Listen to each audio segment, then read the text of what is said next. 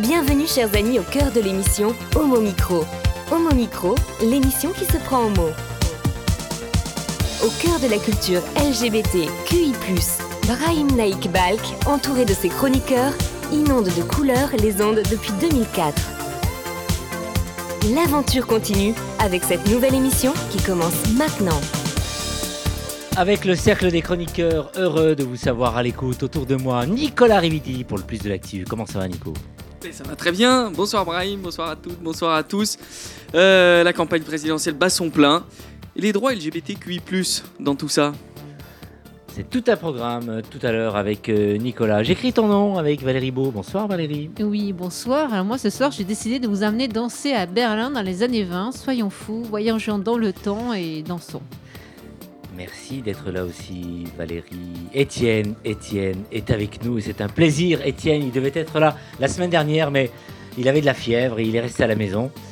Heureux de te revoir Étienne pour LGBT. Heureux aussi. Bonsoir Brahim. Ce soir, je vais mettre l'ambiance Ouais. avec euh, Boy Erase de Garard Conley qui parle de thérapie de conversion. Ah, on va certainement en parler euh, dans quelques instants avec celui qui va intervenir euh, par euh, téléphone, mais celui qui réalise ce soir l'émission, il est seul, il est tout grand, il va non seulement assurer la réalisation, il va peut-être faire le montage, et il est peut-être parti pour... Et peut-être qu'il va te remplacer la semaine prochaine, Ah on ben sait pas. certainement, parce qu'il a un talent aussi au micro. Il s'agit de notre ami Mathieu. Merci de rester avec nous. Bonsoir Mathieu, peut-être un petit mot euh, Tu veux peut-être prendre le micro Il avait envie, alors je vais peut-être le laisser. Non? Euh, bonsoir à tous, c'est la première fois que je réalise l'émission tout seul et je pense que ça va aller. Ça va aller. Certainement. On saura après. Merci de rester avec nous. Homo Micro, l'invité du jour. Et nous démarrons avec notre ami Christophe Martet de Committed pour LGBT+. Committed. Bonsoir euh, Christophe, comment ça va? Bonsoir Brahim, ça va très bien. Bonsoir à toutes et à tous. Tu es intervenu en début de- d'année, mais on peut toujours euh, te souhaiter une bonne année parce qu'on est encore en janvier. Hein? Oh oui, oui, souhaitons-nous encore une bonne année parce qu'il il faut des, il faut du soutien et Ouais. un peu de chaleur humaine en ce moment, oui, c'est sûr. Effectivement, on adore la chaleur humaine ici. Alors, Christophe, l'info LGBT+, de Committee, dis-nous tout. Ah oui, ah bah, cette semaine, euh, c'est vrai qu'elle a été marquée, en tout cas la, la fin de la semaine dernière, par euh, cette information euh, qui évidemment euh, Terrible. touche de très près euh, la communauté LGBT, Ouais. et c'est-à-dire la mise en examen, d'abord la garde à vue, puis la mise en examen de- du fondateur du refuge, hein, Mhm, Nicolas mhm. Euh, bon, bien sûr, le refuge, c'est une, une association très très importante, mais vous vous souvenez que fin 2020, Mediapart avait fait une très longue enquête Oui. euh, auprès de beaucoup de salariés, de beaucoup de bénévoles, et, et euh, à la suite de cette enquête, eh bien, la police avait fait son travail et la justice euh, va faire son travail pour euh, effectivement euh, montrer euh, les agissements qui ont pu euh, qui ont pu avoir lieu, qui auraient Ouais. pu avoir lieu. Donc euh, bon, les deux les deux principaux euh, fondateurs et dirigeants, euh, Nicolas Naudier et Frédéric Gall, contestent totalement hein, la, la, la version euh, la version qui a été donnée de, harcèlement, de viol, etc. Bon, il n'empêche que euh, aujourd'hui, euh, voilà, l'affaire est entre les mains de la justice et euh, beaucoup de gens disent qu'il était temps. Effectivement, donc on verra par la suite, mais ça méritait aussi qu'on en parle chez nous et surtout à, à Committee de cher Christophe. La- L'autre info, c'est? Alors il y a plein d'infos, mais euh, c'est une information qui euh, évidemment là aussi va concerner euh, en particulier les, les gays, hein, les, pers- les personnes euh, gays, euh, bi, euh, et parce que vous savez que le don du sang, bon ça fait longtemps qu'on en parle, hein, l'ouverture du don du sang Ouais. euh, aux personnes homosexuelles ou en tout cas des, aux, aux hommes ayant des relations sexuelles avec les hommes, on va le dire comme ça. Et euh, euh, c'était une disposition qui datait des années 80, qui interdisait le, le don du sang. Ça y est, on va enfin euh, cesser euh, cette discrimination, Ouais. euh, puisque à partir du moment où euh, le questionnaire ne, ne fera plus mention d'orientation sexuelle, mais de, de pratique, euh, donc ça sera fait à partir du, du 16, 16 mars prochain. Euh, alors certains dans la communauté disaient bon c'est pas forcément la priorité. En même temps, je pense que toujours ouais. bien symboliquement qu'une discrimination euh, voilà qui se fondait en plus plus vraiment sur la science euh, soit soit levée. Oui, effectivement. ouais. Mais c'est une bonne chose, mais c'est une affaire qui dure, ça d'ailleurs, hein, euh, l'affaire du sang. Donc, euh, le combat a duré combien de temps? Ah bah, je te dis, la, la, la, la discrimination datait de 1983, hein, avec un questionnaire très discriminant. C'était en gros, bah, vous êtes homo, bah, vous êtes banni du don du sang, quelles que soient votre, votre, euh, vos pratiques, etc. Euh, donc, et c'est depuis maintenant, on va dire une quinzaine d'années que des associations se battaient pour essayer de, de mettre un terme à cette, euh, à cette disposition. Ouais. Une info euh, à l'étranger? Alors, à l'étranger, euh, il y, a, y, a pas mal de choses qui sont passées, notamment au Mexique. Euh, c'est vrai que j'avais euh, publié une dépêche concernant les meurtres. Bon, le Mexique, c'est vraiment un des pays où le taux de mortalité par meurtre, on va dire, d'assassinat, de meurtre, est le plus important. Je crois que c'est 95 meurtres en moyenne par jour, alors qu'en France, c'est moins de deux. Et, et, aussi de, de féminicides. Et euh, la communauté s'est beaucoup mobilisée la semaine dernière. Enfin, il y a eu des grosses manifestations à Ciudad Juarez, ouais. une ville extrêmement dangereuse, après le crime horrible, l'assassinat horrible, le meurtre horrible de deux femmes lesbiennes. Euh, donc on sait que dans ce pays, effectivement, euh, euh, les personnes LGBT sont aussi, et en particulier les personnes trans, sont quand même euh, extrêmement euh, vulnérables face à ces, à ces, à ces violences. Euh, par contre, d'un autre côté, une chose plutôt pas mal, c'est une ex-ministre finlandaise hein, oui. de la justice, qui, euh, qui de la, pardon, de l'intérieur, qui est maintenant dans la justice pour des propos euh, homophobes, puisque je vous cite quand même ses propos. Elle expliquait euh, que c'était que les marches, notamment que les marches des fiertés, c'était élever la honte et le péché au rang de sujet de fierté. Et elle là là, critiquait ouais. même l'Église luthérienne finlandaise de s'être associée aux marches des fiertés. Donc euh, voilà, aujourd'hui, elle ne comprend pas que ce qu'elle disait est maintenant illégal, mais voilà, il faut faire comprendre aux gens que l'homophobie oui. n'est pas une, une opinion, c'est un délit, oui. euh, que ce soit en Finlande ou, ou en France. Autre chose euh, à l'étranger? Alors à l'étranger, euh, oui, il y, y a eu aussi euh, ce coming out, donc on a appris ce matin, de catholiques allemands alors, c'est des gens qui sont des, des employés euh, de l'Église, des gens qui sont engagés dans leur paroisse, et euh, une centaine de, de catholiques allemands LGBTI ont fait leur communiat euh, euh, aujourd'hui, enfin en tout cas avec un, site euh, dédié, Out in Church, et ils réclament donc des changements dans le, le, code du travail qui est discriminatoire de l'Église catholique. Et la suppression de formulations qu'ils appellent dégradantes et excluantes dans les règlements ainsi que la fin d'un système de dissimulation, de double morale et de maternité mmh. qui entoure la question LGBT+, dans l'Église. Donc voilà, on voit que ça bouge aussi de ce côté-là. Retour en France? Alors en France, euh, je, je, je, je, le relais parce que ça me paraît très important. À Toulouse, euh, un lieu qui s'appelle la Maison de l'Observatoire, qui est à, au départ un squat, c'est un lieu de vie où il y a pas mal de personnes LGBT, euh, des réfugiés LGBT, mmh. et aussi euh, tout un, un, un, grand nombre de, de, de collectifs, d'associations qui animent ce lieu. Et euh, il est maintenant sous la menace d'une expulsion, d'une fermeture par l'État. C'est un lieu, en fait, c'est un espace qui était euh, public, hein, qui appartenait à l'État, mais euh, qu'ils veulent, euh, qu'ils veulent voir fermer. Et donc, il y a une, une pétition sur change.org par rapport donc à ce, cette fermeture à laquelle s'opposent bon nombre d'associations et de collectifs LGBTQI+ à Toulouse. Une info concernant le, les thérapies de conversion? Oui, bien sûr, puisque ça y est, les, les, on va dire le parcours parlementaire, hein, on, parfois on a un peu du mal à comprendre euh, comment ça se passe, mais voilà, c'est passé à l'Assemblée, c'est passé au Sénat. Au Maintenant, Sénat, ça y est, ouais. le Sénat donne enfin son feu vert, son ultime feu vert pour euh, pour interdire les thérapies de conversion. Euh, ça a été voté euh, jeudi dernier hein, au, au Sénat par la majorité de, de, droite, mais en tout cas, voilà, tout le monde s'était mis d'accord de toute façon euh, sur cette, euh, cette question, euh, oui. puisque, comme on le dit, effectivement, être soi n'est pas un crime, hein, comme l'a dit, comme l'a dit la, la, ministre Elisabeth Moreno, qui est assez en pointe là-dessus.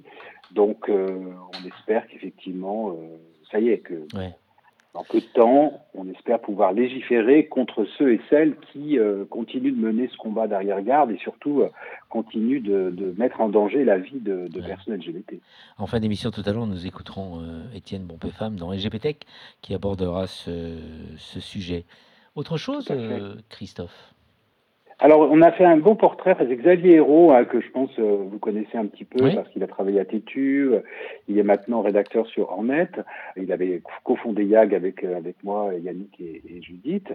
Euh, il a fait un beau portrait de Mathias Rommel, donc je sais pas si les gens le connaissent, c'est un, un garçon qu'on a pu voir dans une, une comédie musicale qui s'appelait Timéo, qu'on a pu voir dans, dans une série Scam France et qui est aussi dans la saison 3 des Engagés. Donc c'est un garçon noir et c'est un garçon en situation de handicap, hein, il est en fauteuil, mais euh, voilà, euh, il explique que euh, euh, il fait en sorte de justement aller au-delà de, de tous les préjugés et euh, euh, il essaye de mener cette carrière Ah oui. et il est gay hein, et il essaye de mener cette carrière euh, avec beaucoup de ténacité. parfois c'est difficile, mais en tout cas voilà, on lui souhaite Ouais. effectivement une, une très belle carrière. Alors, on sera amené très prochainement avec David Alphen d'inviter le réalisateur de, des engagés. Donc, la saison euh, s'est terminée, il- n'en aura plus d'autres en fait, hein, d'après ce que j'ai compris, non? Alors ça, je les ouais. je sais pas, je Ouais. suis pas dans les petits Alors, papiers, mais bon, c'est peut-être euh, très prochainement le réalisateur. la dernière, Ouais. effectivement. Ce sera peut-être l'occasion d'inviter aussi le euh, l'acteur en question, hein, pourquoi pas. hein. Tout à fait. Donc Mathias Rommel, hein, tu notes R-A-U-M-E-L, voilà. Merci. Alors, pour finir, un hommage un peu, quelqu'un qui nous a quittés brutalement. Euh, ça nous a fait du mal il y a, il y a quelques jours. euh, Eh oui, bien sûr, euh, bien entendu, euh, euh, Gaspard Huliel, hein, 37 ans, euh, un acteur qui euh, faisait pas la une des, des on va dire des, des magazines People ou qui n'était pas dans le clash, ou qui n'était pas dans les petites phrases euh, parfois prononcées comme ça euh, à la U et à la dia. Non, non, euh, Gaspard Huliel, très bel, très bel homme, avec beaucoup de charisme et qui aussi avait joué dans bon, nombreux films. Euh, mais surtout dans des films justement à thématique euh, LGBT, puisqu'il a joué quand même. euh, il Saint-Laurent. était euh, Yves Saint Laurent dans Le Ouais. Saint Laurent de Bertrand Bonello, Mhm, mhm. euh, que moi je trouve bien supérieur au, au Yves Saint Laurent que- qu'avait réalisé euh, euh, l'année précédente, qui était un peu la version officielle, et le film de Bonello était quand même beaucoup plus complexe et beaucoup plus euh, euh, intéressant à- à mon sens. Mhm. Et Gaspard Huliel faisait un Yves Saint Laurent qui était euh, totalement euh, habité par son rôle et euh, incroyable. Et euh, on l'a vu aussi, un de ses derniers rôles, hein, c'était bien sûr dans Juste la fin du monde, donc un film de, de euh, Xavier Dolan, euh, d'après un- une pièce hein, de Jean-Luc Lagarce. Donc cet homme qui, euh, qui revient euh, dans sa famille euh, pour leur annoncer que sa vie va bientôt se terminer. Donc on pense évidemment euh, au sida. hein. Ouais. C'était le contexte dans lequel Jean-Luc Lagarce avait écrit cette pièce. Et là, il était aussi absolument incroyable. Il avait d'ailleurs gagné ce, ce- le César du meilleur acteur pour, pour, ce, pour cette interprétation, pour Ouais. ce rôle. Merci pour cet hommage et merci pour cette intervention, euh, Christophe. Rappelons le site internet, bien sûr, de Committed. committed.fr, hein, euh, comme ça se prononce, Ouais. K-O-M-I-D-T-I-D, je préfère le dire. Mais voilà, toute l'actualité LGBT. euh, et je- je- j'en profite pour dire un tout petit mot. on, accueille euh, depuis aujourd'hui une nouvelle stagiaire, euh, donc voilà, qui, qui fait une prépa d'école de journalisme Ouais. et qui, euh, qui a rejoint la, la rédaction de, de Committed euh, ce matin. On la salue, bienvenue à elle et, et à très très vite à au micro, euh, Christophe. À très bientôt. Merci, Merci, pour ton intervention. À bientôt, au revoir. Vous écoutez Homo Micro, une émission de et avec Brahim Naik Balk. Et tout de suite, c'est le moment euh, de la musique avec euh, Nathan. Oui, Brahim. Après que notre invité parle de l'impact de Gaspard Ulliel dans le monde du cinéma et de son rôle fantastique dans le film Saint-Laurent, j'ai décidé de lui rendre aussi hommage en prenant la bande originale du film. Cet hommage met en lumière notamment la relation de Yves Saint-Laurent avec Jacques de Bachère alors qu'il est déjà en couple avec Pierre Berger. Je vous recommande sérieusement d'aller voir ce film sorti en 2016, tant les plans et le scénario sont incroyables, mais pour l'instant, détendez-vous avec ce morceau d'Ibrahim Mahalouf, qui au passage a composé la bande originale de ce film, avec le générique de la fin du film.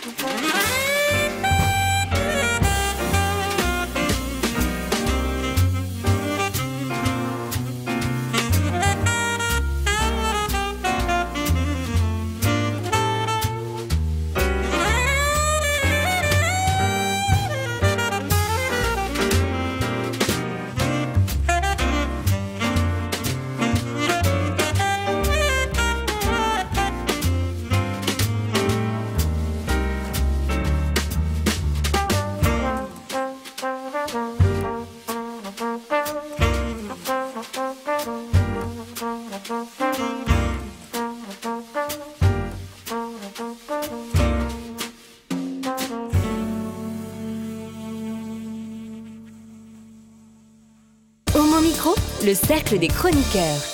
Après ce formidable morceau, on va entendre maintenant une douce voix et une grande voix à Homo Micro. J'écris ton nom avec Valérie Beau. Merci, Brahim. Alors, Les femmes lesbiennes de Berlin, 1928, c'est un ouvrage découvert à la librairie du Mémorial de la Shoah. Je vous alerte, l'exposition homosexuelle et lesbienne dans l'Europe nazie est visible jusqu'au 26 mars- 28 mars prochain au Mémorial de la Shoah, donc à Paris. À ne pas rater, vraiment très riche. Enfin, on parle de ce sujet. Il y a des sujets de recherche. Après mes chroniques consacrées à Anne-Marie Schwarzenbach, Erika et Klossmann, partons la découverte du Berlin lesbien avant le nazisme. L'autrice de ce livre, de ce guide même, Ruth Margaret Rollig, née en Pologne en 1878, elle fut l'une des chroniqueuses les plus populaires de la scène berlinoise. Après avoir travaillé dans une maison d'édition, à 35 ans, elle publie son premier roman, Soupir dans l'obscurité, en 1913. Elle se fait connaître ensuite surtout par la publication de son fameux guide de club lesbien, on va y revenir. Elle publiera d'autres ouvrages à forte visibilité lesbienne. Mais elle cédera aux pressions du nazisme en 1933 et rejoindra l'association de littérature du Reich. Mais cela ne l'empêchera pas de voir inclure ses publications dans la liste des écrits nuisibles.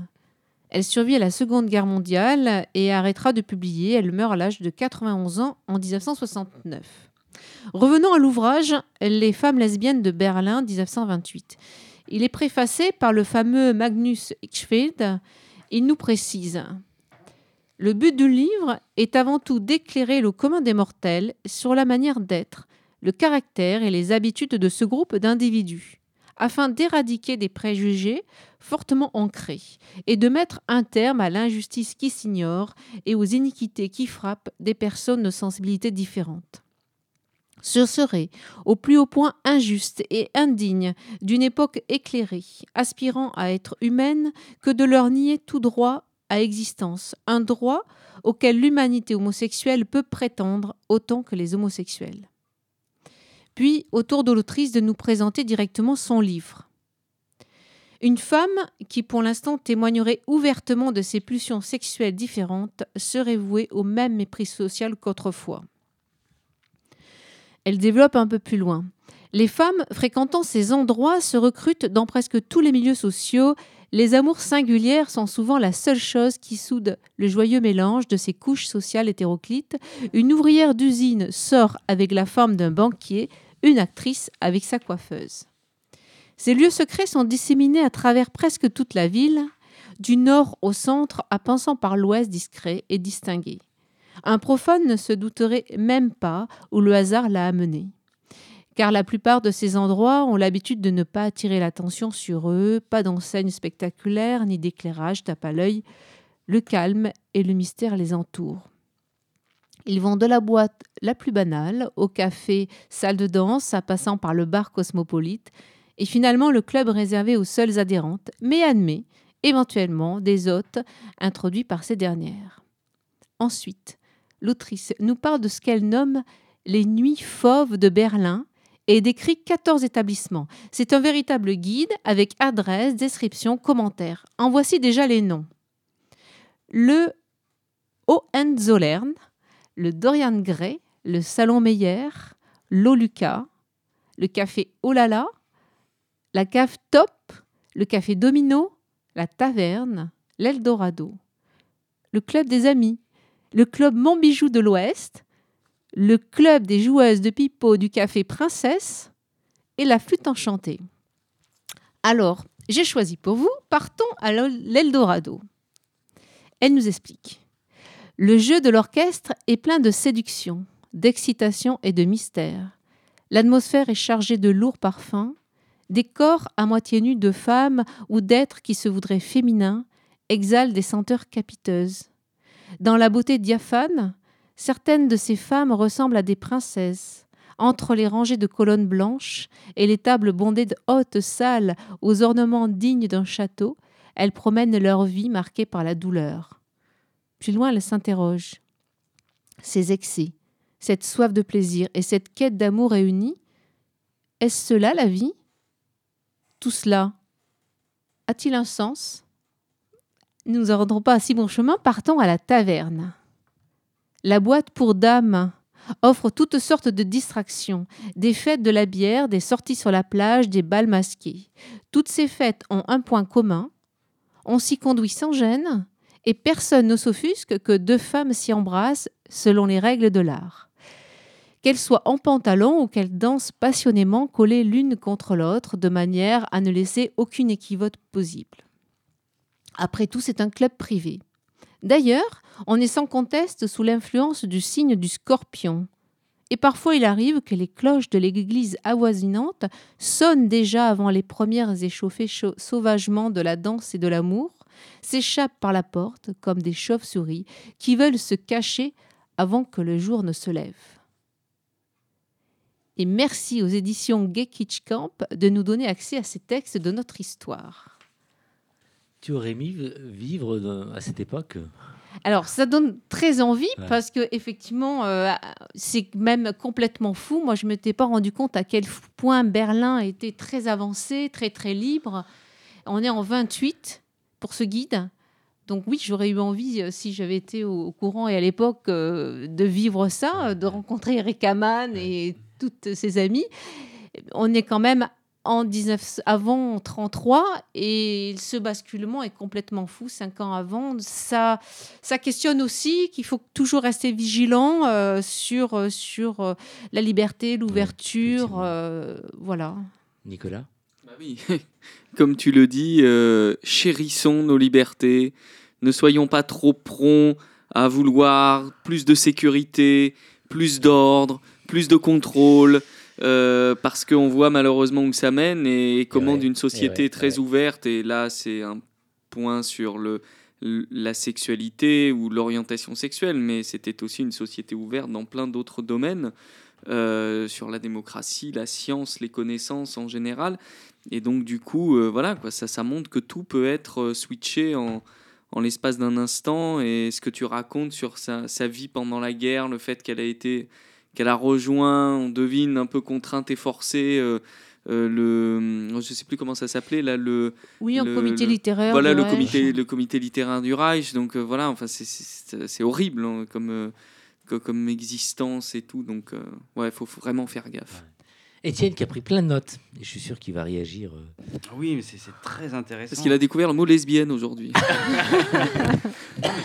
C'est super riche. Alors déjà j'aime bien le la, forme du guide pour te replonger euh, dans cette époque-là, comme si tu, tu, pouvais le visiter encore aujourd'hui. C'est hyper intéressant. Et ce que je trouve fou, c'est que j'ai l'impression que c'est plus riche dans le, les lieux lesbiens euh, à Berlin à cette époque-là qu'aujourd'hui euh, à Paris, par exemple. Ça m'a l'air vierge, totalement. Ah oui, mais tout à fait. En plus, avec une diversité, des clubs, une mélange de classes sociales vraiment, euh, enfin, je l'ai lu en entier, hein, j'ai sélectionné des passages, c'est absolument passionnant et euh, de pouvoir publier ces livres, ces témoignages, voilà, on, on, vendait ça comme un, faut se dire comme un guide, euh, bah, un guide de, pas de visite, mais un guide pour y aller vraiment. Moi, je ne connais pas de guide, c'est à chercher, de guide lesbien à Paris pour l'instant. On va faire. On va faire. Mm. Donc il faut plus de lieux, mais ça fait rêver, oui, sur tout à fait. Nicolas qui a en main. Alors j'ai deux questions. Est-ce que certains de ces lieux existent encore? Et je, sais pas. Et la deuxième, euh, dans un des extraits que tu as lu, disait des femmes ou des créatures voulant, alors je sais plus comment c'était formulé, Ouais, mais voulant ressembler à des femmes, etc. Ça veut dire que c'était aussi un milieu qui acceptait les femmes transgenres, enfin ce qu'on appelle aujourd'hui les femmes transgenres, ou les hommes travestis, par exemple. euh, Bonne question. Oui, je pense que oui. D'accord.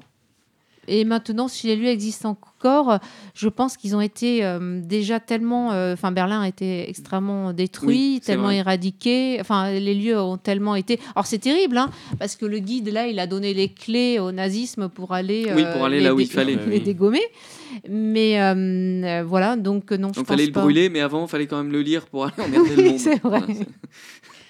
Alors, nos auditrices et auditeurs qui nous écoutent à chaque fois et qui t'écoutent se posent un certain nombre de questions. Mais comment tu fais pour euh, trouver toutes ces informations, pour fouiller tout ça? Bon, dis que tu es un peu historienne. Bah, c'est une curiosité en permanence. euh, si je vais, euh, voilà, je suis allée voir l'exposition et j'ai découvert les livres. À ce moment-là, je me suis dit tiens, je connais pas. Alors, j'ai trouvé ça complètement fou. Au début, j'ai cru que c'était une historienne d'aujourd'hui qui avait fait une étude pour recenser en fait les lieux. Donc, je l'ai acheté en, en pensant ça. Ouais, ouais, ouais. Et, euh, et je me suis dit non, mais euh, quand j'ai compris ce que c'était, je me suis dit c'est complètement dingue. Et, euh, et j'ai voulu le partager avec vous. Alors, je l'ai lu en entier, évidemment, et euh, je vous en ai fait une synthèse. Merci pour ce partage et cette Et, et euh, d'ailleurs, il me semble que dans l'exposition sur les LGBT et le cinéma qui avait eu lieu à l'Hôtel de Ville, euh, il était question aussi très précocement de films lesbiens du cinéma allemand et comme étant parmi les premiers films qui faisaient apparaître des, des LGBT euh, à l'écran. Et je me demande si historiquement le premier film qu'ils indiquaient n'était pas un film qui racontait du sort, c'était dans un pensionnat de jeunes filles et, euh, et l'histoire d'amour entre une jeune étudiante et euh, une professeure ou un, personnel de cet établissement, je me rappelle plus exactement, mais à vérifier. Et, très précocement, en fait, peut-être que finalement, le, c'est, c'est pas illusoire de dire que, que les lesbiennes étaient peut-être plus en avance que les, que les gays sur le- la construction d'une une communauté pour faire valoir leur, euh, leur existence et tout. euh. Je vais enquêter. Ouais. Merci pour euh, l'enquête. Redis-nous le, le titre de l'ouvrage. Donc, euh, Femme lesbienne de Berlin de Ruth Margaret Rollig. Merci à toi. Homo Micro, l'émission LGBTQI+, qui se prend au mot. Retour à la musique avec euh, Nathan. Tout à fait, Brahim. Et pour ce deuxième morceau, je voulais rebondir sur la chronique de Valérie. Cette fois-ci, mon choix s'est porté sur une femme et chanteuse allemande engagée, Marlène Dietrich. La chanson que je vais passer a été enregistrée en trois langues, mais c'est sa version anglaise qui rencontre un grand succès. Cependant, même si je ne vous dis pas encore le titre de la chanson, je vais vous raconter une histoire passionnante. La chanson n'a pas été composée par Marlène Dietrich. Il s'agit d'une reprise d'un chanteur nommé Peter Seeger en 1960, lorsqu'il a entendu un bûcheron irlandais chantonner un air qu'il a ensuite transformé en paroles. Le nom de cette chanson Il s'agit bien sûr de Where Have All the Flowers Gone, qui atteindra le top 20 en Allemagne l'année de sa sortie en 1965. On écoute. Where have all the flowers gone? Long time passing. Where have all the flowers gone? Long time ago. Where have all the flowers gone? Young girls pick them, everyone. When will they ever learn? When will they ever learn? Where have all the young girls gone? Long time passing. Where have all the young girls gone? Long time ago. Where have all the young girls gone? Gone to young men, everyone. When will they ever learn? When will they ever learn?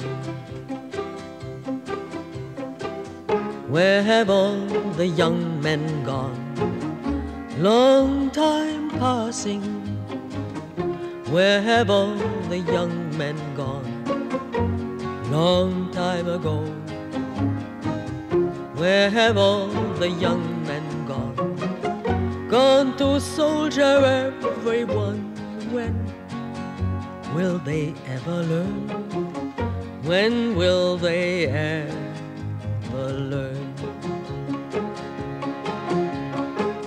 Where have all the soldiers gone? Long time passing. Where have all the soldiers gone? Long time ago. Where have all the soldiers gone? Gone to graveyards, everyone. When will they ever learn? When will they ever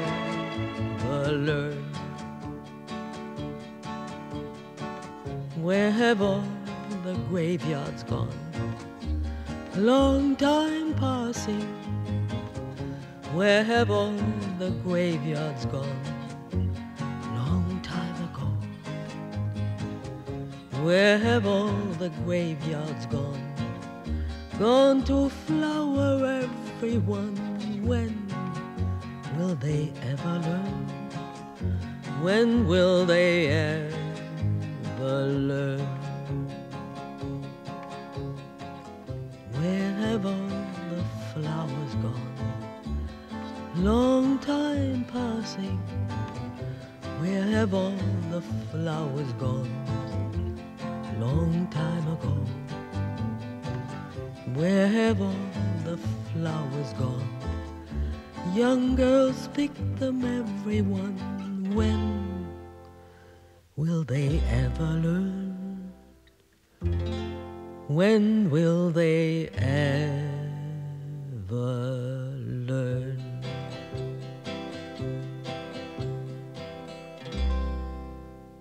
Homo Micro, le cercle des chroniqueurs. Très bon choix musical euh, par notre ami euh, Nathan. L'émission est réalisée par euh, Mathieu, qui est avec nous. Vous venez d'entendre donc euh, Valérie euh, Beau. Euh, tout à l'heure, c'était, enfin, ce sera notre ami Étienne. Et tout de suite, on tend l'oreille parce que ça va être une grande page politique du moment avec euh, Nicolas Rividi euh, dans le page de plus l'histoire de France. oui, c'est ça. dans le, le plus de, de l'actu. Alors, Nicolas, ce soir, on se penche avec toi sur le, les droits LGBTQI, dans les programmes des candidats. Et Dieu sait que ça fait des choses. Eh bien, mon cher Brahim, ça va te changer, mais on va pas se pencher beaucoup. Ah. Et le tour risque d'être vite fait. Bah, Avant ça, je dois vous signaler qu'un de mes collègues euh, m'a lancé un défi stupide. Euh, je dois donc caser le mot vestibule dans la chronique de ce soir. Voilà qui est fait, donc, et vous verrez que sa présence n'est pas si incongrue. Si l'on m'avait dit un jour que nous serions solubles dans les programmes politiques de l'élection présidentielle, je ne l'aurais pas cru. En fait, je ne l'aurais même pas imaginé. J'appartiens à une génération de militants qui a eu la chance incroyable de vivre une grande victoire, attendue par des millions de nous depuis des décennies, peut-être des siècles. Je me souviens encore de nos regards embués lorsque nous sommes sortis des travées publiques du Palais Bourbon le 23 avril 2013. Elles sont desservies par un grand escalier couvert de velours qui se scinde en deux pour distribuer les curieux sur le tour de l'hémicycle. Nous l'avons monté en début d'après-midi, supportons le poids de l'engagement.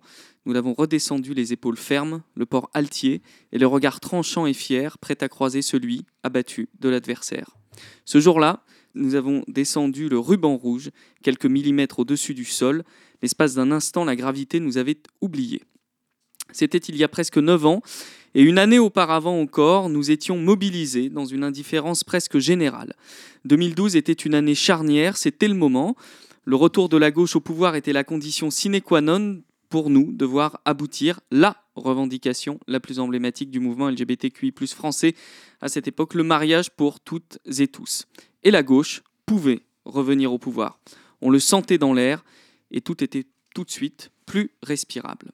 Hollande, Mélenchon, Jadot et les autres candidats de gauche d'ailleurs, toutes et tous présentaient d'une façon ou d'une autre une loi mariage plus ou moins audacieuse selon qu'elle incluait une réforme de la parentalité, la question de la PMA ou les conditions nécessaires à l'adoption. Ces revendications ne se sont pas retrouvées dans les programmes présidentiels par hasard. Elles sont le fruit d'une longue lutte pour faire entendre notre voix dans le débat public et surtout pour revendiquer le droit à faire valoir nos existences à côté de toutes les autres. La victoire de 2013 fut un aboutissement. Elle marqua aussi la fin de nos tambourinades. Nous étions muets sans droit. Le 23 avril 2013, nous devînmes muettes et muets avec quelques droits. Lutter en faveur des droits des minorités, c'est lancer un défi au silence. D'autres le savent aussi bien, voire mieux que nous. à quel point il est difficile d'émerger du néant fait d'oreilles closes et d'yeux filtrés. D'une certaine manière, le travail incomplet, promu du bout des lèvres par un François Hollande timoré, nous a offert un sursis à l'oubli. Le combat pour la PMA pour toutes les femmes et les hommes trans a retardé l'inévitable, mais déjà, ce sujet plus technique n'était plus guère qu'un entrefilet dans les programmes post-attentat et post-nuit debout, obéissant donc aux fantasmagories sécuritaires qui trouvèrent, qui trouvèrent là un terreau inespéré. La République sociale est devenue une République en danger, et cela n'augure en général rien de bon. Nous voilà donc rendus en janvier 2022, et nous sommes nus. Le problème d'un objectif atteint, c'est que, la palissade à l'appui, il n'est plus à atteindre. Les grandes victoires nous laissent sur des hauts plateaux, desquels il n'est plus dès lors possible que de dégringoler. L'épée de Damoclès est implacable, et le droit acquis, car il est fragile, doit être défendu, non pas pour en disposer, mais pour le conserver. Nos camarades femmes en font l'amère expérience depuis les années 70 avec le droit à l'avortement, sans cesse remis en cause par l'arrière-garde se revendiquant du fameux ordre naturel des choses. En réalité, nous, LGBTQI, venons tout juste de rentrer de plein pied dans le vif du sujet, celui de l'égalité réelle. Dans ce nouveau combat, cependant, moins symbolique mais tout aussi crucial, nous ne serons pas soutenus ni accompagnés. En effet, la gauche si encline ces derniers temps à s'emparer de nos luttes semble évacuer ces questions. Il ne figure aucun mot sur l'égalité des droits LGBTQI et encore moins sur l'égalité réelle dans les programmes ou les déclarations des candidates et candidats à l'élection présidentielle. Car il ne faut pas s'y tromper. Si la victoire dans la loi est un jalon fondamental de l'émancipation, la transposition du droit dans la société, dans le quotidien, ne va pas toujours de soi. En France, par exemple, nous avons des lois fortes contre les racismes et les discriminations en général. Votées dans les années 70 et 80, elles sont donc en vigueur depuis plus de 40 ans. Mais si elles ne sont pas appliquées, alors elles ne servent à rien. Leur mise en œuvre dépend de quatre facteurs assez simples à entendre. D'abord, la loi doit être connue, aussi bien dans ses contours que dans ses sanctions. Par exemple, savez-vous dans le studio à quelle peine on s'expose pour un délit d'incitation à la haine raciale ou pour une injure euh, raciale tenue à l'égard d'une personne? Un an d'emprisonnement et 45 000 euros d'amende.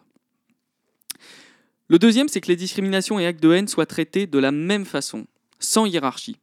Quand les injures sont commises, à raison de l'orientation sexuelle par exemple, la peine de prison est la même, mais l'amende est divisée par deux, 22 500 euros. Il faut y remédier. Le troisième facteur, c'est que le délit soit recensé, que des plaintes puissent être déposées. Dans de trop nombreuses circonstances, les victimes voient leur plainte refusée au profit d'une main courante, nettement moins engageante, quand il ne s'agit pas, plus radicalement, d'une fin de non-recevoir. Il est bon à cet égard de rappeler qu'aucun policier, qu'aucune policière, ne peut vous empêcher de porter plainte. Il ne leur appartient pas de qualifier la recevabilité des faits.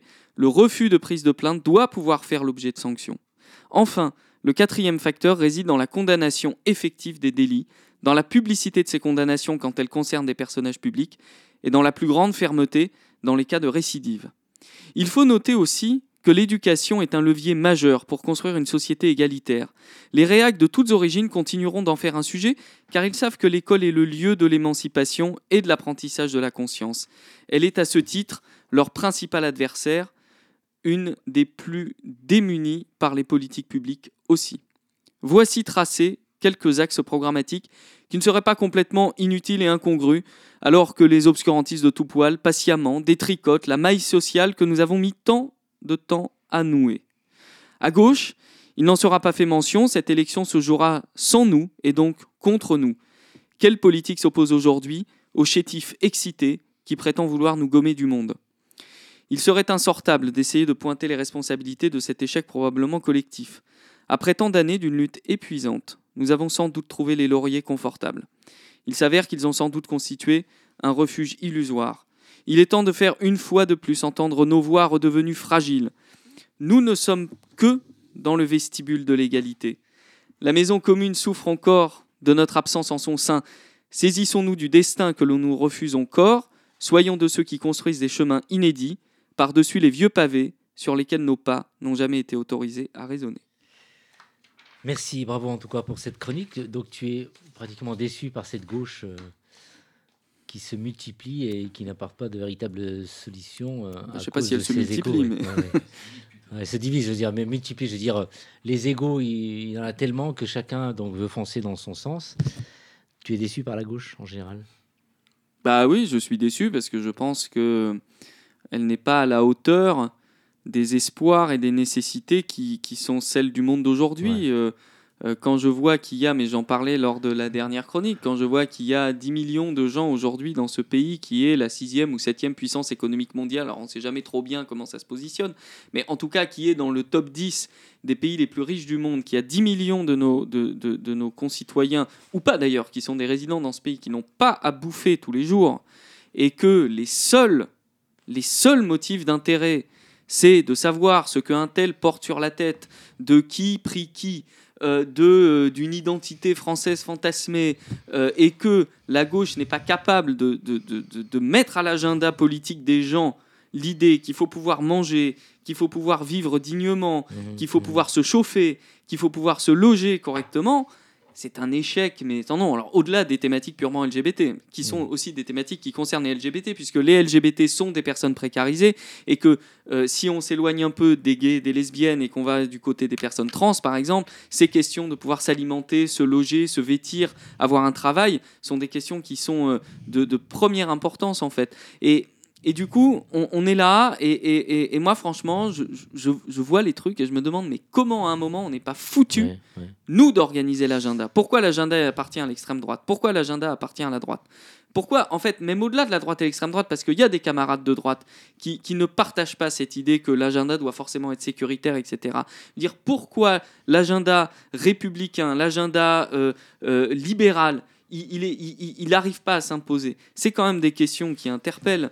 Et, et- et moi, c'est vrai que je, voilà, je, je ne comprends pas comment est-ce qu'on peut en arriver à une telle nullité crasse, quoi. Et la démarche citoyenne de Taubira, tu n'y crois pas? Bah, la démarche citoyenne de Taubira, euh, elle est, euh, elle est euh, alimentée. Je me suis inscrit à la primaire populaire. hein. Je, je me suis dit, bon, allez, je ne suis pas très fan des organisateurs, mais je me suis dit, allez, mettons euh, de côté euh, les dissensions, les machins et tout. Et puis, euh, deux jours après que je me sois euh, gentiment inscrit au truc, il y a un des organisateurs qui explique qu'il va se servir de la puissance. Alors, d'abord, que les électeurs de cette primaire populaire sont de la data et que c'est formidable. Et qu'ensuite, il va se servir de, du, du poids de la primaire populaire pour empêcher des, des candidats de gauche d'avoir leur signature parce qu'il décrète que c'est la primaire populaire qui doit s'imposer à tout le monde. Mais enfin, on nage dans un délire, mais c'est. Mais enfin. Mais enfin, ça va plus, quoi. Je veux dire, à un moment, euh, franchement, si ça c'est le nouveau monde, euh, je, je pr- je préfère encore euh, l'ancien, euh, l'ancien vieillot euh, euh, avec des candidats, euh, certes, euh, pas, pas, pas démentiels, mais enfin, où, où au moins euh, il y a les bases de la démocratie qui sont respectées, quoi. Valérie, déçue aussi? Moi, je comprends pas euh, qu'il n'y ait pas de, lorsqu'on a des discours très puissants, violents, euh, de monter les uns contre les autres en tout genre, on n'est pas derrière euh, et peu importe euh, qui, euh, la- un discours puissant de contre-attaque. Moi, je suis d'une génération. euh, il y avait, euh, par rapport, on est, j'étais pas une grande à manifester pendant mes années de lycée, mais je garde quand même une idée. on était contre le racisme, touche pas mon, enfin, mon euh, Il y avait, il y avait une idée de solidarité, de générosité, d'être ensemble. Voilà, euh, bien que la société était quand même euh, LGBT LGBT-phobe et j'étais dans l'invisibilité. Et je me dis, mais mince, mais alors dans le discours, je j'en- je- j'en- j'entends pas de contre-discours positif. Pourtant, lorsque là, on, on- on- on parle entre nous, lorsque je parle à énormément de personnes différentes, et peu importe l'origine politique, hein, ils ne se reconnaissent pas. Alors, on est face à un délire absurde de, personnes qui, euh, qui entraînent encore une machine dans un- une, direction euh, obscure. Et euh, je me dis, mais voilà, il faut. Est-ce qu'on va se réveiller? Mais nous, pas chacun dans notre coin. Et effectivement, je trouve que la gauche, dans son ensemble, ou centre, ou tout ce que l'on veut, ceux qui sont pas pour ces discours de violence et de sécurité, il y a les personnes qui, qui se déclarent candidats ou autres, chacun veut répondre à des égaux et c'est très grave, c'est très grave pour le vivre ensemble et euh, voilà. Donc effectivement, je suis, je suis bien embêtée pour, euh, pour ce qui arrive devant nous. Et tout ça, donc on, on va malheureusement vers les Parce que, extrêmes. parce que, par exemple, sur, sur la question de, que tu posais tout à l'heure sur la candidature de Christiane Taubira, on, on- on- on peut effectivement ne pas être d'accord avec tout Taubira. Moi, je, je- je- suis plutôt en accord avec ce qu'elle peut dire, mais comme, on a, comme je suis en accord en fait avec la plupart de ce que les candidats de gauche peuvent dire, si on est sur le cas d'une personne, on a une gauche qui, depuis 40 ans, se dit féministe et antiraciste.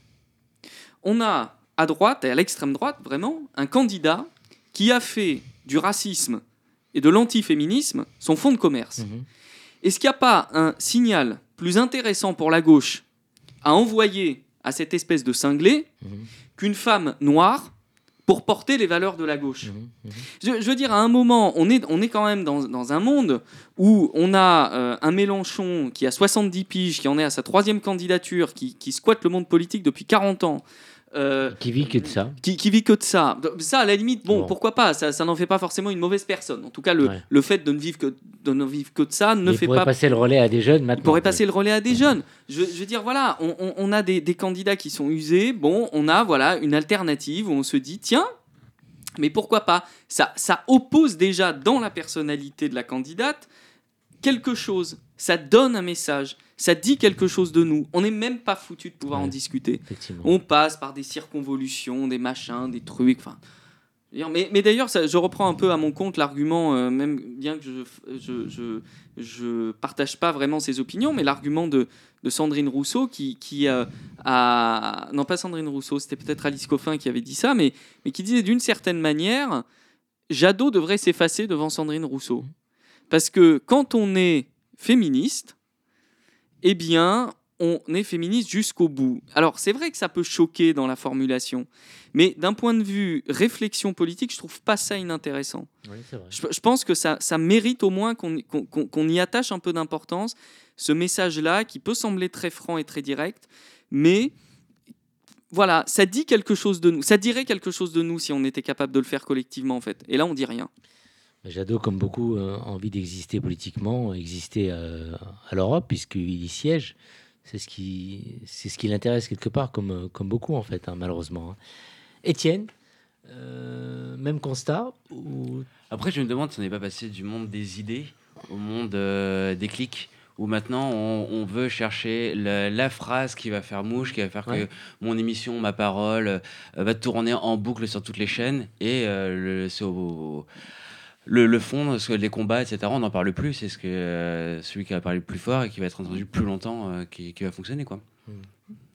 Est-ce qu'un jour on arrivera à avoir un, candidat qui, qui sortira du peuple, euh, de gauche comme de droite, quelqu'un, un vrai quelque part, et qui, qui voudra défendre les ci- citoyens et apporter la véritable solution?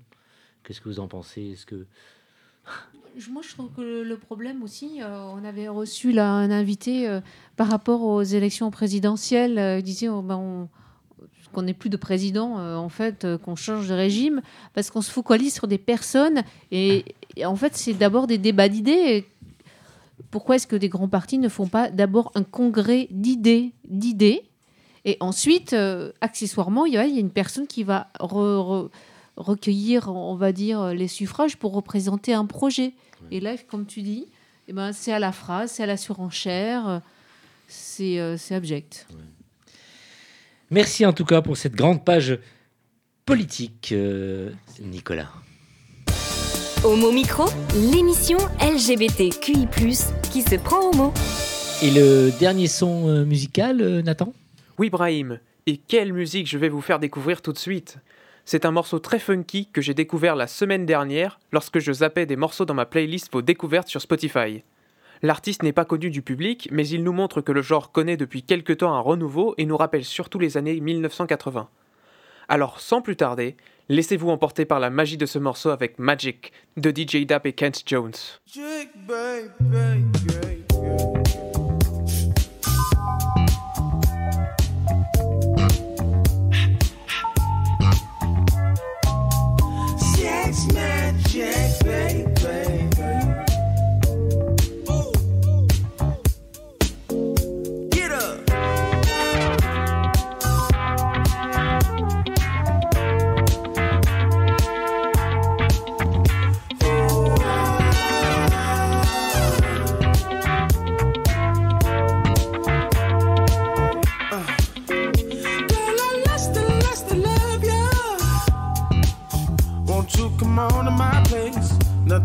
time has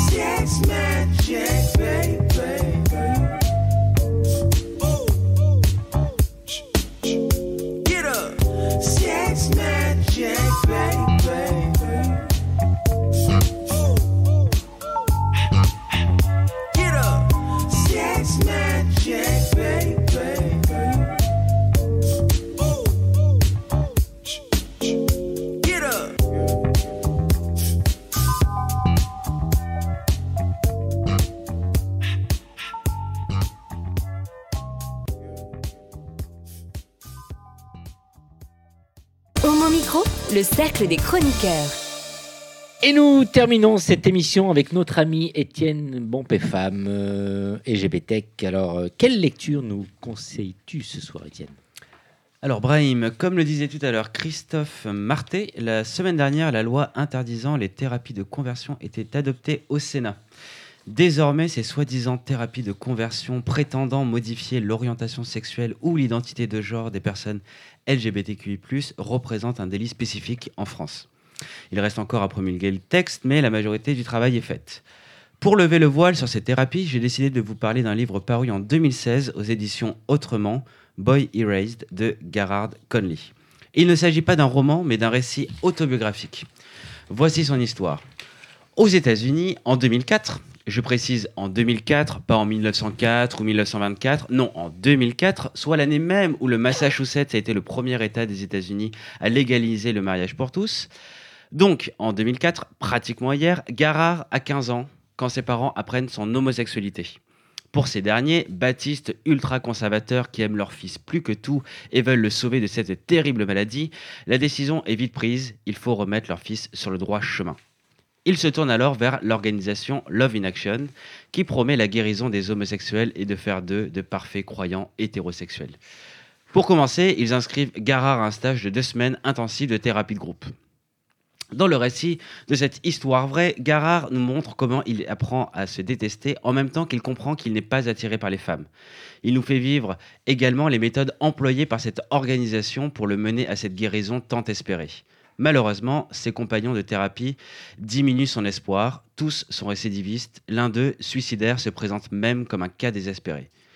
Ce livre est perturbant. L'auteur, aujourd'hui marié avec un homme, nous renvoie dans sa tête 10, 20 ans en arrière.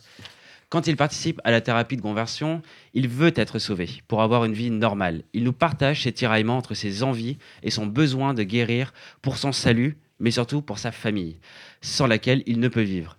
Il ne nous offre pas d'échappatoire, pas de distanciation, il nous enferme dans cet enfer psychologique tel qu'il l'a vécu. La lecture a été d'autant plus éprouvante pour moi que, comme beaucoup d'homos, j'ai éprouvé ce dégoût. Au collège, j'ai réalisé trois choses. 1. J'aimais un garçon. 2. J'aimais les garçons. 3. Je n'étais pas normal. Parce que je n'étais pas normal, j'ai refusé d'aimer les garçons. Par vague, je suis attiré, je suis révulsé, je suis attiré, je suis révulsé. Et puis le raz-de-marée m'a renversé, je suis gay et je ne peux plus faire marche arrière. Un garçon hétérosexuel découvre sa sexualité dans le plaisir, dans la quête de la première fois, puis le soulagement de la première fois comme une explosion. Cette quête est pratiquement célébrée par la société avec ses films sur le dépucelage comme American Pie. Moi, homosexuel, j'ai découvert ma sexualité dans la honte, dans le refus de la première fois. Quand elle est venue malgré tout, j'ai éprouvé le dégoût, la haine. J'ai passé 20 minutes sous la douche à tenter d'arracher les caresses que j'avais désirées, subies et regrettées. Après le collège et ses années de haine, a suivi le lycée.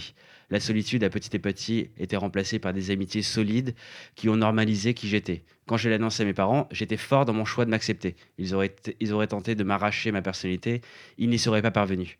Heureusement pour nous trois, ils ne l'ont pas tenté. L'amour maladroit était là, bien sûr, mais nous avons été épargnés du mauvais amour qu'a connu Garard. Cependant, si mes parents avaient croisé un mauvais paroissien ou un mauvais curé, rien ne dit que je n'aurais pas vécu le même enfer pavé d'amour.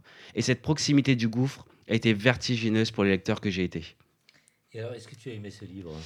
Non, non, parce que je n'aurais jamais voulu que Garard Conley ait à l'écrire, à expurger ce mal, à se mettre, à se battre contre le fléau des thérapies de conversion. Je n'ai pas aimé ce livre parce que je refuse qu'existe ce genre de stage, camp, appelez-les comme vous voulez. Mais ce livre doit exister, comme existent tous les témoignages sur les camps de concentration. Ce récit est nécessaire. Il donne du corps, de la chair, du cœur et des émotions aux chiffres. 700 000 victimes des thérapies de conversion aux États-Unis lorsque le livre a paru, et ça continue aujourd'hui. Il ouvre la porte sur une version de l'enfer que vivent certains LGBTQI+. Enfin, le livre est bien construit et bien écrit, et il m'a fait prendre conscience de combien des gens qui s'aiment peuvent être détruits par une institution qui les force à agir d'une certaine manière. Malgré cette haine de soi qu'imposent ces thérapies, il s'agit bien d'un livre sur des gens qui s'aiment, mais qui s'y prennent mal. Alors, est-ce que tu pourrais nous, nous le conseiller, malgré tout? Eh bien, ce livre est vraiment dur. On vit et sent ce que Garard a vécu et senti, sans protection, sans filtre. Cette histoire est importante. En revanche, peut-être que le média le plus adapté est le cinéma pour les personnes qui sont sorties de la haine de soi et ne souhaitent pas y remettre les pieds. En effet, le livre a été adapté au cinéma en 2019 et vient d'arriver sur Netflix. Le film est magnifique, juste et porté par un casting brillant Nicole Kidman, Russell Crowe, Troy Sivan et Xavier Dolan, entre autres. Pour avoir choisi de, de parler de, de, de ce film et de cette histoire, euh, c'est que tu as été euh, très très touché, euh, Étienne. J'ai été vraiment bouleversé. hein. Ouais. C'est euh, c'est la, c'est la puissance des livres, c'est qu'ils te font vraiment rentrer dans le cerveau de la personne. Ouais. Et par rapport à tes propres sentiments, bah, tu, tu te projettes énormément et c'est et c'est extrêmement violent. Enfin, c'est c'est de la torture psychologique, donc tu l'as directement. Tour de table, Valérie. Bah, c'est très émouvant et euh, c'est courageux d'avoir écrit ce livre. Et le style, euh, sur le style, sinon, sur, de- du livre? Euh, très bien, très bien, très froid, euh, qui il nous, enfin, il nous plonge vraiment entre. Il y a, il y a deux, deux périodes qui nous décrit la, la thérapie et en même temps le, euh, toute sa découverte de son homosexualité et ce qui l'a amené euh, au camp. Nicolas? Eh ben, on va rappeler qu'une partie de la droite et l'extrême droite a voté euh, Oui. triomphalement euh, contre la suppression des thérapies de conversion. Et donc là encore, ça montre bien euh, à quel point nous sommes cernés par des gens qui refusent systématiquement ce que l'on est, que l'on puisse le vivre et que l'on puisse être heureux comme ça. Donc euh, soyons euh, vigilants. Euh, comme le disait Valérie euh, tout à l'heure euh, à l'issue de sa chronique, soyons vigilants parce que on voit que ces aberrations trouvent un sens euh, auprès de certaines, certains décideurs et certaines décideuses politiques. Merci, c'était le mot de la fin. Merci vraiment pour cette chronique, euh, Étienne. Euh, J'ai été ravi de, ce, de passer une bonne heure euh, avec vous. C'était un, un bonheur. Merci Valérie, merci, Merci. Étienne, merci, Merci. Nicolas. Merci à notre réalisateur euh, Mathieu euh, pour avoir assuré pour la partie musicale notre ami Nathan. C'est fini pour ce soir. Merci d'être à l'écoute. Merci de nous suivre et d'écouter les, podcasts euh, à chaque fois. Nous en sommes très très heureux. À très très vite et d'ici là, portez-vous bien. On vous embrasse. Ciao ciao. Hey Oh non Cette émission est maintenant terminée. Mais un conseil retrouvez l'ensemble des podcasts d'Homo Micro, l'émission qui se prend au mot, sur toutes les bonnes plateformes de streaming.